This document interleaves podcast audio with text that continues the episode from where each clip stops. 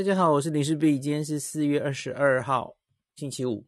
今天我想帮大家分享一篇，这个我看到了一篇哦，就是讲这个是是台湾人哦，他在纽西兰当医生，所以他想分享一下，就是纽西兰这几个月，我们常就说我们要看很多学长姐的经验哦。我最近其实一直在看，然后一直在想，我发现其实纽西兰是我们非常值得参考的一个考得很高分的学姐、学姐、学姐还学长都可以。怎么说呢？他跟我们有一些相似之处啊，呃，当然也有不太一样的地方。可是我觉得他最值得我们参考的一个观点，我之前有跟大家讲过哦，因为。如我们这样子，全面几乎是清零，过着世外桃源的国家，几稀矣啊，没有几个国家哦。大概就是我们跟香港哦，这次疫情前的香港是吧？中国，嗯，然后纽澳，就几乎原来靠着边境防守，过了两年，呃，虽然有一些零星感染进来，有一些波折啊，可是其实基本上国内是几乎没有什么自然感染的哦。这个状况我们跟他们是很像的，那所以其他的国家，他们几乎都历经了非常多的自然感染，然后再加上打疫苗，而他们应战 Omicron 之后致死率低。可是到底我们这些温室里的花朵啊，把 Omicron 放进来之后会出什么事啊？那这个时候纽澳、香港示范给我们完全不一样的状况哦。很显然，你知道香港当掉了，当掉的原因就是老人家疫苗一个重要的原因，老人家疫苗打得不够好哦，是非常不好，不是不够好哦。那香港跌跤了哦。那韩国稍微可以参考，可是我常跟大家讲，韩国其实去年九月开始就已经陆续有放一些 Delta 进来，新加坡也是，所以他们可以参考，可是好像也。也没有完全跟我们一样哦，所以可能还有一些要微调的地方。那可是纽西兰大概就跟我们非常像了哦，它前面当然有被 Delta 攻破，可是终究那个案例都很零星啊，就最后也守到接近清零，这跟我们也是很像哦。那它跟我们一样都是岛国，那当然你一定会说啊，纽西兰其实多半是地广人稀，它才五百万人嘛哦，那人口密度。差很多，对，我同意了哈。那可是它也有很密集的城市哦，所以我觉得多少还是可以参考一下哈。那我先念几个基本资料给大家听哦。那这个纽西兰历经了三个月啊，他们已经通过高峰，可以说现在是接近软着陆了哦。它的人口才五百零八万。那到目前为止，病例总数八十五万，台面上确诊八十五万，这已经占了全人口的十六点七。诶，有没有看到这个数字有点感觉？其实阿中，我觉得心里在想，我们希望能跟纽西兰一样就很好哦。因为阿中最近常常讲这个 magic number 哦，我们也许大概要历经十五 percent 的人，至少十五 percent 的人自然感染，这波疫情才会往下降。纽西兰现在看起来是这样哦。那当然，有些国家高，有些国家低，哈。韩国好像就三四十了吧。可是纽西兰到目前的死亡人数是惊人的低，才五百八十二个人，八十五万确诊，五百八十二个人死亡，这个致死率压在吓死人的万分之六点八，万分之七呀、啊！这在全世界这一次是非常非常低的哦。千分之一是万分之十嘛，吼，所以它是加压在万分之六点八，这已经是非常厉害的了哦。香港应该是千分之五到六之间吧，嗯，你看这差太多了哦。那南韩大概是千分之一上下吧，哦。那他们的高点发生在什么时候？哈，他们开始单日破千是二月十五号，所以开始进入这个。指数型上升哦，二月十五，那它的单日高峰是发生在三月十一号跟三月十六号，各自是单日近四万确诊哦。你看他们人口其实才五百万嘛，那所以我们两千三百万是它的四倍，那其实大概就是台湾单日十六万确诊的那种规模哦，你可以这样想哦。那现在目前它其实已经降到了四单日一万以下了哈，整个再往下了。他们其实已经打算七月要 开放边境了哦。那致死率可以压得这么低呀？老人家疫苗施打率绝对是重中之重哦。他们七十五到八十四岁，我我去翻了他们那个，他们每十岁十岁，呃，五岁五岁，他们切得很细哦，到底疫苗打得好不好？而且他们做的非常精准哦，他们是每一个地区的那个那个还有分种族的施打率都列出来。你看他会列这个，就代表他一定有分。你这个地方打得不够好，这个种族打得不好，你要分进去击破。这么高的施打率，绝对是有经过努力的啦哦。然后我就看那个资料，我就不可置信，因为他们几乎每一个年龄层那个打完两剂的那个完整施打率都是九十五 percent 以上，每一个年龄层。那特别是我注意到他们七十五到八十四啊，我不知道他们写错，他完 完整施打率写一百 percent 哎。啊，他是画图啦，我不知道是不是有什么九十九点几，可是就是几乎就碰到一百 percent 那条线哦，我就是 怎么回事啊？这这个老人施打率找到比日本还猛的哦，跟大家讲过日本很猛嘛，日本八十到九十岁是全年龄层打的最高的哦。那十二岁以上，我们先不看儿童哦，十二岁以上的人口，他已经九十五 percent 都打完两剂了哦。那你要说，诶，那他们儿童怎么样？我们最近好关心儿童该不该打疫苗哦。他们的儿童只打了哦，一剂五十五 percent，两剂二十二 percent。哦，儿童真的不是决战点了哦。老人家的第二剂、第三剂覆盖率高低才是这一次的决战点。那可是呢，能成功这样过去哦，软着陆也绝对不是只靠疫苗施打率而已，还有。其他非常多的配套啊，那我觉得对于现在的台湾、纽西兰，绝对是我们很好的借鉴。那大家可以参考，当然有一些可能我们会无法做到或怎么样，可是总这是一个考高分的同学，大家要仔细看一下人家是怎么做到的嘛。哦，好，那这篇是在报道者上面，应该就是一个台湾医师。他在纽西兰医院的一个第一手经验哦，那他的标题是三个月内从强制到解封，纽西兰能，台湾也行。那我大概念给大家听，然后偶尔穿插我的意见哦。我先说一下这一位作者，他是他叫萧孟芳，他现在任职于纽西兰北地旺格雷医院。那他曾经担任国防医学院预防医学研究所教授兼所长，哇，他有好多头衔哦。然后他好像是去英国伦敦大学拿到卫生及热带医学院临床热带医学硕士，然后他还有去念感染症免疫学的哲学博士，也是伦敦大学哦。哦，哇，好厉害。好，那我们来看。他的这篇文章哦，念给大家听。稍等我一下，我要把那个声音关掉，刚被吵到了。哎，稍等我一下哈，开启音量混音模式。嗯啊，赖很吵，好，关掉了。好，重来。当台湾遭逢新冠疫情下奥密克戎病毒侵袭，阳性个案每日破千。请不要恐慌，乱了方寸。这是终结疫情必然过程的开端。迈出这一步，束缚人民身心的病毒枷锁将得以早日解除。自二零二零年二月底以来，新冠病毒入侵纽西兰已经两年多。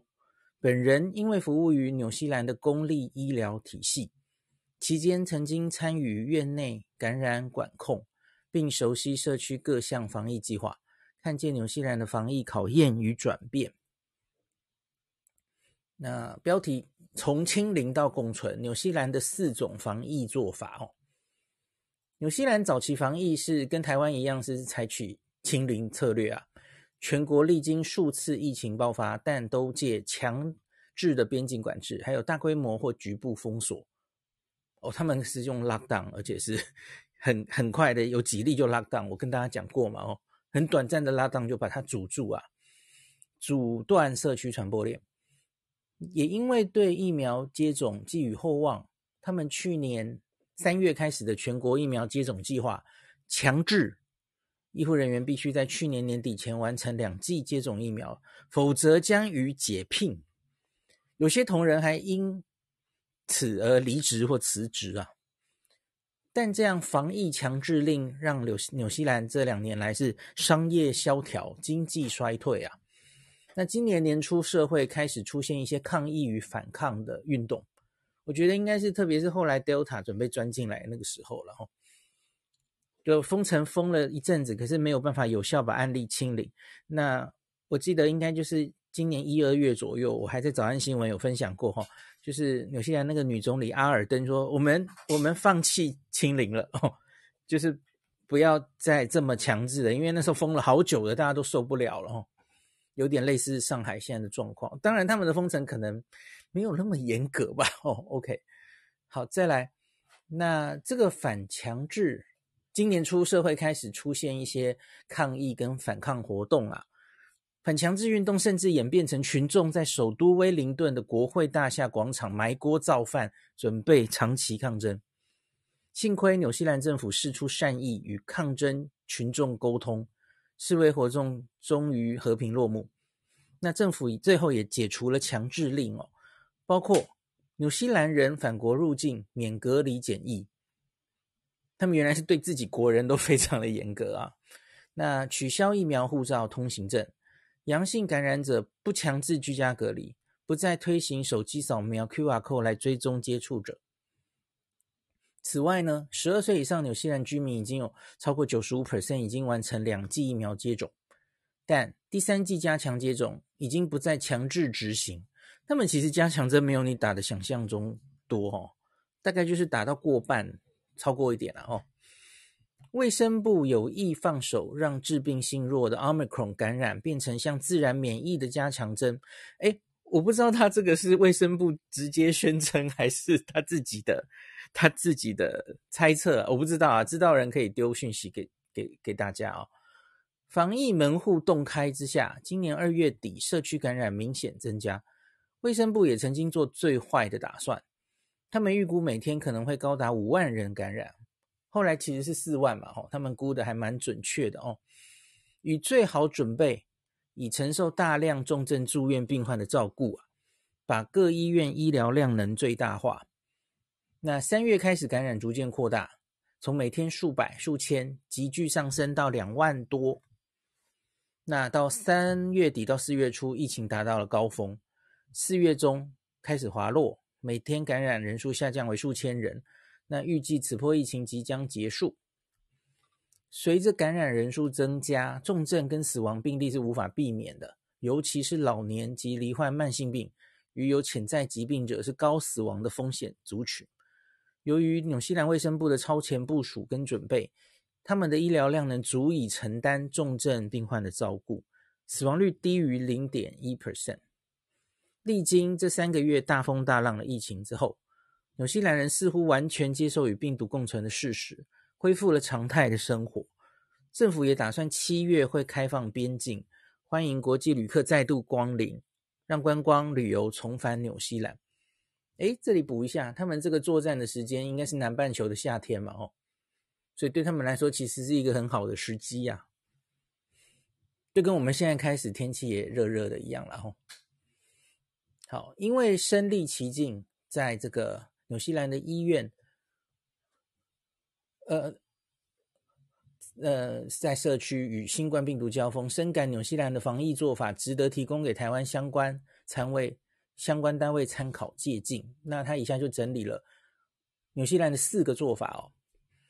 我觉得我念的时候，大家应该都会蛮有感的，因为最近应该新闻都 会看到蛮多。台湾现在很明显就是一个正在调整的阶段，哈。好，第一个做法，居家隔离人性化，免费提供快筛。有些人早期的防疫策略也比较严，比如采用封锁、限制人民自由，但政府被人民告违宪。因此，现在的防疫措施包括一般民众的疫苗接种、戴口罩、居家隔离，都是劝导，不再有强制性哦。政府积极宣导民众要自律以及自主健康管理，并提供资源，免费发放抗原快筛。很多国家像像英国就是大量的发放免费的快筛哦，这花钱呢，这很贵哦。我上次有跟大家讲过英国花了多少钱嘛？哦，那个预算是天数哦。民众只要上网申请登记，就可以在住家附近供应站取货或请人代拿。那希望我们现在快筛也会越来越多了哦。那居家隔离，他们的居家隔离非常的人性化哦，没有人监督，完全自动自发。居家隔离期间可以外出看病、散步、采买，只是就是劝导你要尽量避免或减少，然后外出时你是要戴口罩的哦。反观台湾的居家隔离，一直以来哈，居家隔离、居家检疫是规定你十天内任何理由都不可外出。好，现在有一个两岁小儿的条款嘛，哦，假如你小朋友这个怎么样怎么样，那不会予以追究。现在有一个但书了哦，可是基本上就是还是会给你上个电子脚镣嘛，哦，然后你你出出了隔离出来啊，那那这个被发现，那个警察会来哦，罚款等等的哈。就是把人民当贼嘛，吼，好，违反者要罚二十到一百万，如此严苛的，这是清零策略留下来的这样子的隔离的方式啊，仍然是将病毒恐怖化，呃，结果可能是恐怖化了哦。那其实你就是清零的时候，你就是希望完全不要漏掉嘛，所以你才会采取这么。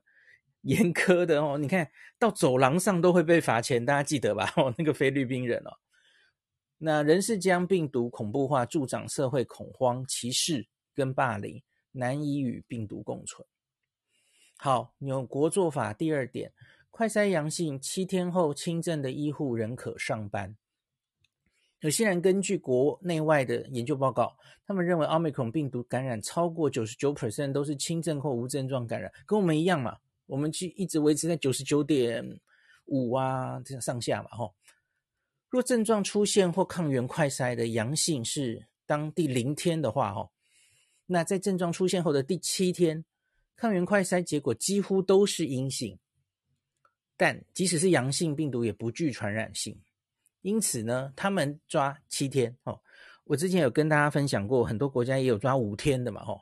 五到七天其实是主流。那我跟大家分享过那个 NBA 球员的资料，日本的资料其实大概都是这样嘛哦。所以他说，在社区大流行的时候，居家隔离只需要七天就好了。这也是为什么纽西兰卫生部要求这个染疫的医护人员，染疫后七天抗原快筛，如果人是阳性啊，只要症状轻微，体力精神状况仍可胜任，可以休假上班。所以他们还是有维持这个确诊的人哦，阳性了哦，那隔离七天的这件事啊，哈，好，那至于轻中重的症状如何鉴别呢？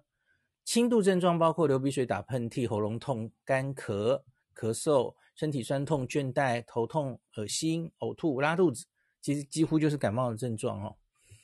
那症状变为中度，可能会出现什么呢？呼吸急促、严重脱水。脱水的状况包括了口干舌燥、尿变少。诶，这两天我们提的这个转重症的指标也有一个尿变少的这个选项了哦，尿明显变少，头晕、头昏以及剧烈头痛哦。那这些中度的症状应该要看诊就医，进一步检查。那恶化为重度的症状有什么呢？呼吸困难、晕倒、昏迷或昏睡不容易唤醒。嘴唇发紫或苍白冰冷，严重胸痛，已经到这样了，那要叫救护车哈，紧急送医。这个其实还好了哈，轻中重症，相信我们这个居家照护宣导的内容大概是这样了哈。好，第三个我觉得很重要，简单明了的居家隔离指南。纽西兰从两年前疫情爆发以来，它其实就采取轻症居家隔离、重症住院照护的策略，所以他们其实已经两年。多都是这样做的哦。那纽西兰一直都是致死率是全球最低的国家之一，约为万分之七。由于抗原快筛试剂的普及，让居家隔离更简化、更务实。那他们卫生部的居家隔离指指南可以整理成四个简单明了的连贯问题，也就是问你自己是属于哪一种暴露接触哈。第一个，你是新冠病毒感染者吗？是这个核酸阳或抗原阳性者哦，那你就是七天嘛，居家隔离七天，并在第三天跟第七天你要自己做一个抗原快筛哦。那第七天抗原快筛是阴性，你就可以解除解除。结束这个居家隔离，那绝大多数的居家隔离的抗原快筛是在五到七天变成阴性，极少数的人会在八或九天才会变阴性，这样子哦。好，第二个，你跟阳性个案住在一起吗？是的，假如你是住家这个接触者，就是密接的意思了吼，那你要隔离七天。你看他也是抓七天，我们现在在纠结吼这种。密切接触者是不是要抓十天？那他们是缩到七天了哦。那这个就是你被一个人传染之后，那有潜伏期嘛？吼，潜伏期最原始的病毒，我们其实原来是抓十四天。那这次 Omicron 因为比较快，所以我们其实已经缩到十天了哦。那有些人是进一步把它缩到七天，我不知道这个可不可以再缩到五天了哈。可是因为你看得病的人，还有会暴露的人。假如都抓七天的话，其实大家比较不会搞错嘛，哈。那所以，不然民众会觉得疑惑，对不对？一个五天，一个七天，或是不一样啊？好，反正他就都抓七天，那一样都是在第三天或第七天做抗原快筛。如果你两次抗原快筛都阴性，那就可以解除隔离啊。可是你假如任何一次抗原快筛是阳性，那就要重新开始计算七天的居家隔离，就是回到问题一嘛，就等于你新确诊了，那就再加七天。诶，觉得蛮简单明了的吧？哦，好，那第三个，你最近接触过阳性个案吗？他说是的话，哦，哎，问题二是跟阳性个案住在一起嘛，密切接触者。那三只是最近接触，也许是工作上的接触哦。他说不需隔离。哦，就像我们现在是工作上，诶，不是这个扣扣姐确诊，一大堆跟他这个接触上过他节目的人，全部被框列隔离了哦。可是他他们是直接说不需隔离，因为你这样其实打击面会太大嘛，吼，那社会几乎无法运转，吼。那他们说不需隔离，那就是自我健康监测，如果有症状要做快筛，那简单多了嘛，吼。其实这也是今天。应该是侯友谊市长在说在说的嘛，吼，他在问有没有可能，吼，用这个快筛、居家快筛加自我监测来取代这种框列隔离，吼，有些人是这样做的，吼，不需隔离，但需自我监测有无症状，如果有症状要做抗原快筛，好，那抗原快筛是阳性的话，那就回到问题一，开始七天的居家隔离，好，最后。还有一个状况是，跟你同住者最近有接触过阳性个案吗？好，你就是接触者的接触者，哦，那一样，答案是不需不需隔离，但需自我监测有有无症状，一样，跟问题三的答案是一样哦。所以他们主要就是同住的密切接触者才需要一样，都是七天隔离哦，在社区上遇到的。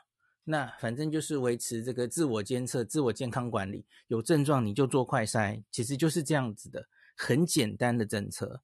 那一旦你开始隔离的这件事，哦，应该也不需要通报任何人，他们是完全自律啊，不不需要卫生所的人来，哎，来通报上传哦，然后就 还要把你通隔离通知书什么，就是这些行政简化的东行政的东西，应该是完全一概都没有了，哦。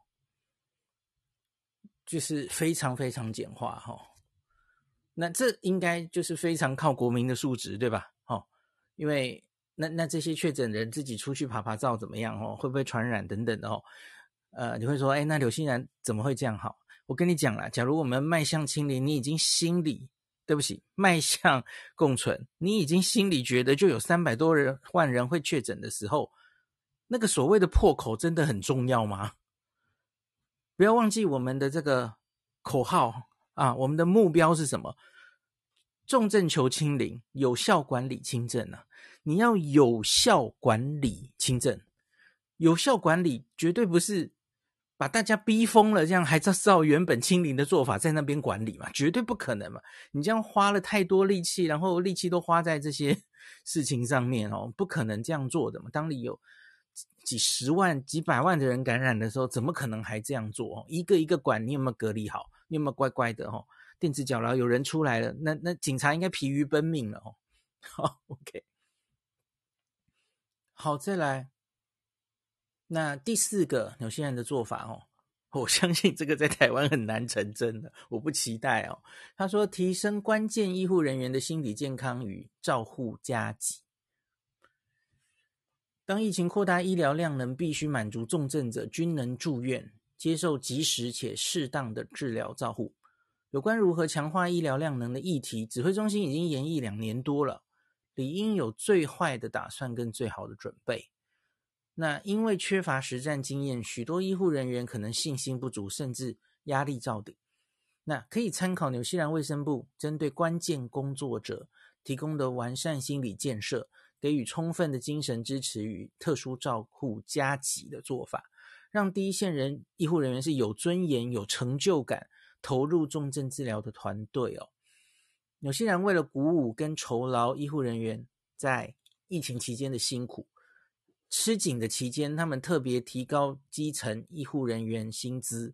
哎，我们其实好像也有嘛，或什么照顾，呃，照顾那个新冠病人会多一些钱等等的，我们是有的啦。吼，那他们的行情如何呢？参考一下，例如这个住院医师白班啊，每小时每小时给你加两百五十纽币，约新台币大概五千块了，吼。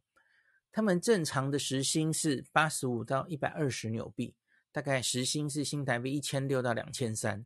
诶，所以这个加的不可谓不多吧？哈，一加就加到三四倍去了吧？嗯，夜班及周末会每小时给你加三百五十纽币，约新台币七千块。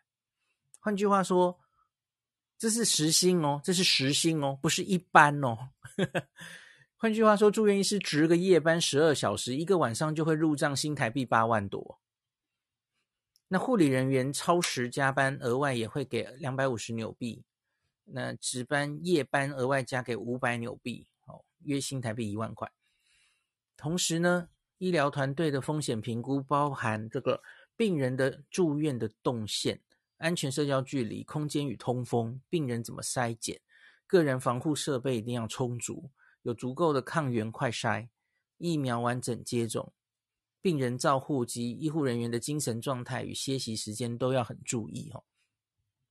那这篇文章的最后，他写了三个给台湾社会的防疫建议。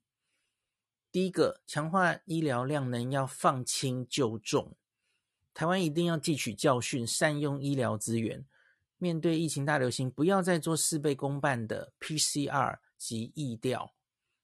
因为病毒不会消失，清零不可行，且徒劳无功，应该把防疫重心转移为轻症跟无症状居家隔离，以抗原快筛自我健康管理。但感染者有千分之一的风险会变成重症住院，这部分才是医疗量能需要加强的地方，也就是放轻就重。指挥中心。因为这指的是台湾吧？哦，从二零二零年初疫情爆发以来，就将所有 PCR 检验阳性者，无论轻症或无症状，均强制住院隔离治疗。当疫情不严重可控时，住院排挤效应不会发生；但当疫情扩散的时候，轻症就会排挤到重症。结果是不必住院的轻症者在医院隔离，需要住院的重症者却一床难求，在家里等死。那相反的。欧美各国从疫情大流行以来，它就是采取轻症无症状居家隔离，他们已经做很久了哦。自我健康管理，重症才需要住院治疗，以降低死亡的风险。目前台湾即将面对可能剧增的重症患者，要强化医疗量能，避免医疗浪费，必须彻底做到放轻就重。哎，我这里插一句话哈，纽西兰还有英国其实也是的哈。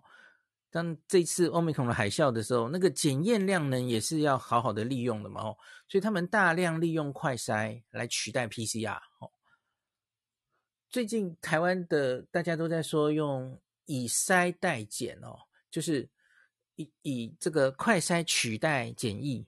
好，这是一回事。可是我觉得以筛代 PCR 也很重要哦，因为这这个我们其实已经改了嘛。密切接触者第一套原本要把它从家里这个带 去防疫计程车去做一套 PCR，这个其实我觉得真的是人力上的浪费。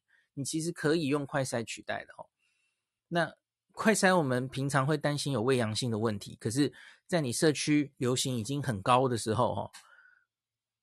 其实快筛还蛮可信的哦，那可以，所以这个应该是不用太担心的哦。好，那继续防疫建议二：消除非重症患者住院的排挤效应。指挥中心现在改弦易辙，规定只有重症才收治住院，且有重症住院标准的指引。但官说文化在台湾盛行且根深蒂固，许多大医院住院经常一床难求，有些非重症患者。及家属会透过官员及民代官说，施压医院要求住院。医院上至院长，下至各科部主任及住院医师，往往承受来自特权的官说或人情压力。这点卫福部应该要考量。卫福部应该要求健保署要严格把关，审查所有新冠病毒住院的临床治疗记录。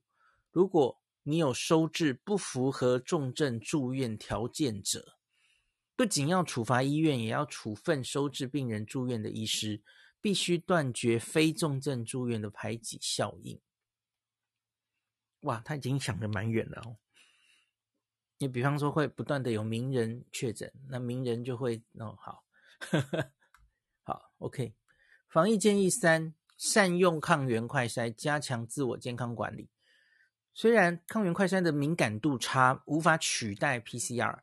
但在社区爆发大流行时，抗原快筛适用于急性高病毒量的传播期，尤其是核酸检测 CT 值小于二十五这种病毒量高的人哦，病毒量高、传染性强，抗原快筛的敏感度对这种人是百分之百，准确性跟核酸检测就一样好哦。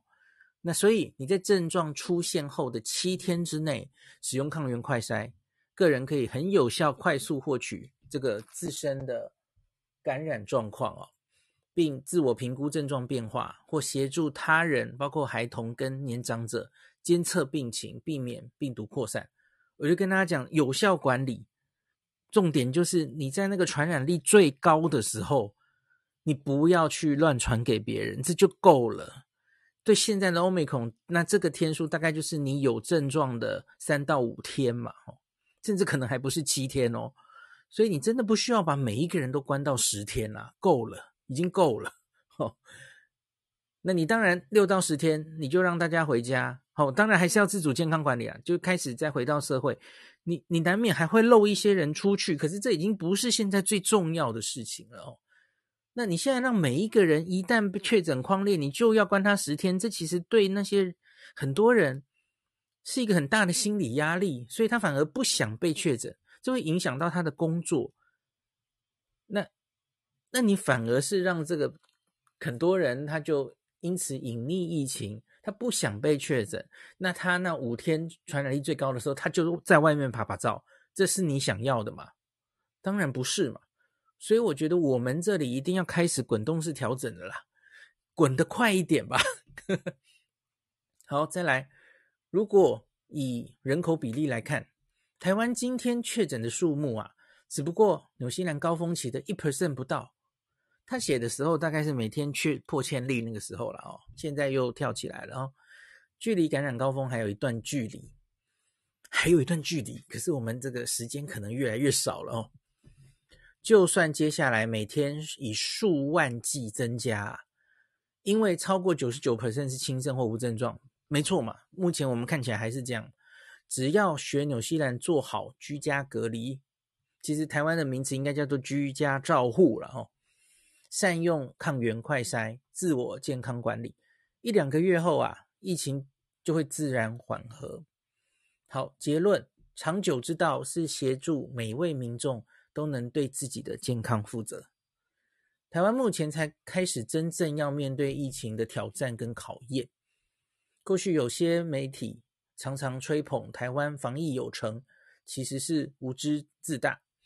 指挥中心和社会民众应该从欧美纽澳疫情缓和的经验中学习，他山之石可以攻错，不要执迷于两年多来以不变应万变的核酸检测做疫调的这个唯一的方法哦。这种徒劳无功的清零策略，在疫情大爆发、大流行时，已经是不切实际而且不可行。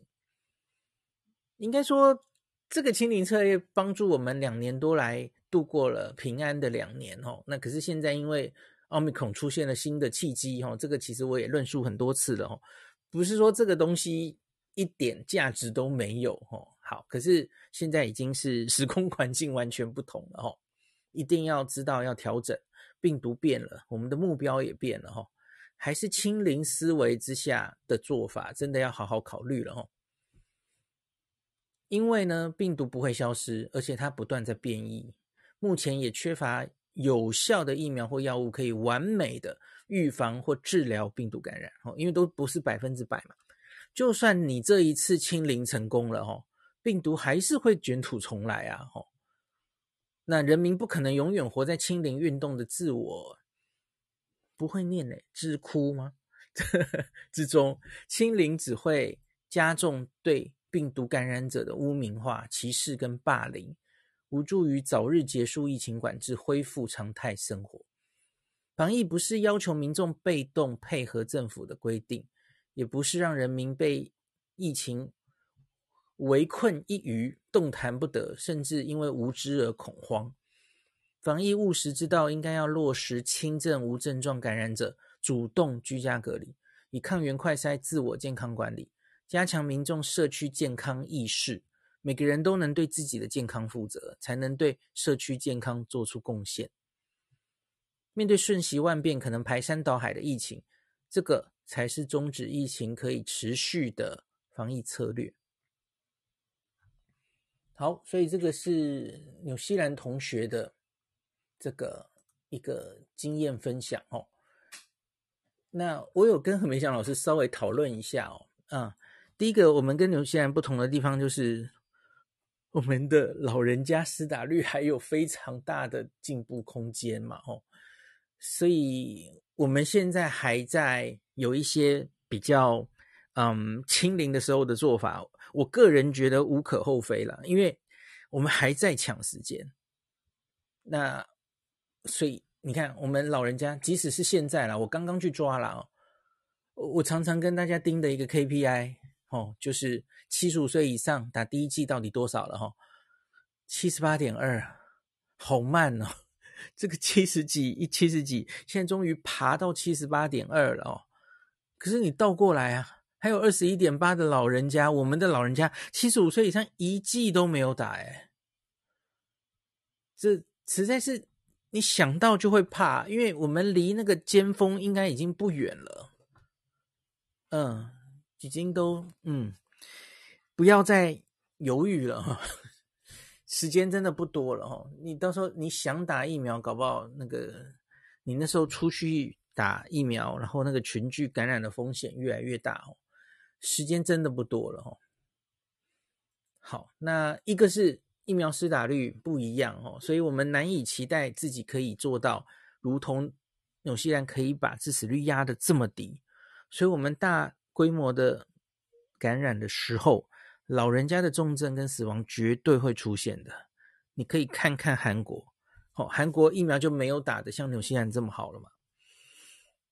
我们的致死率可能会在。是还不当然不至于像香港这么差，不会有纽西兰这么好，甚至也没有韩国那么好哦。嗯，因为韩国疫苗其实覆盖率是超过我们的哦，那所以其实真的会蛮担心的哦。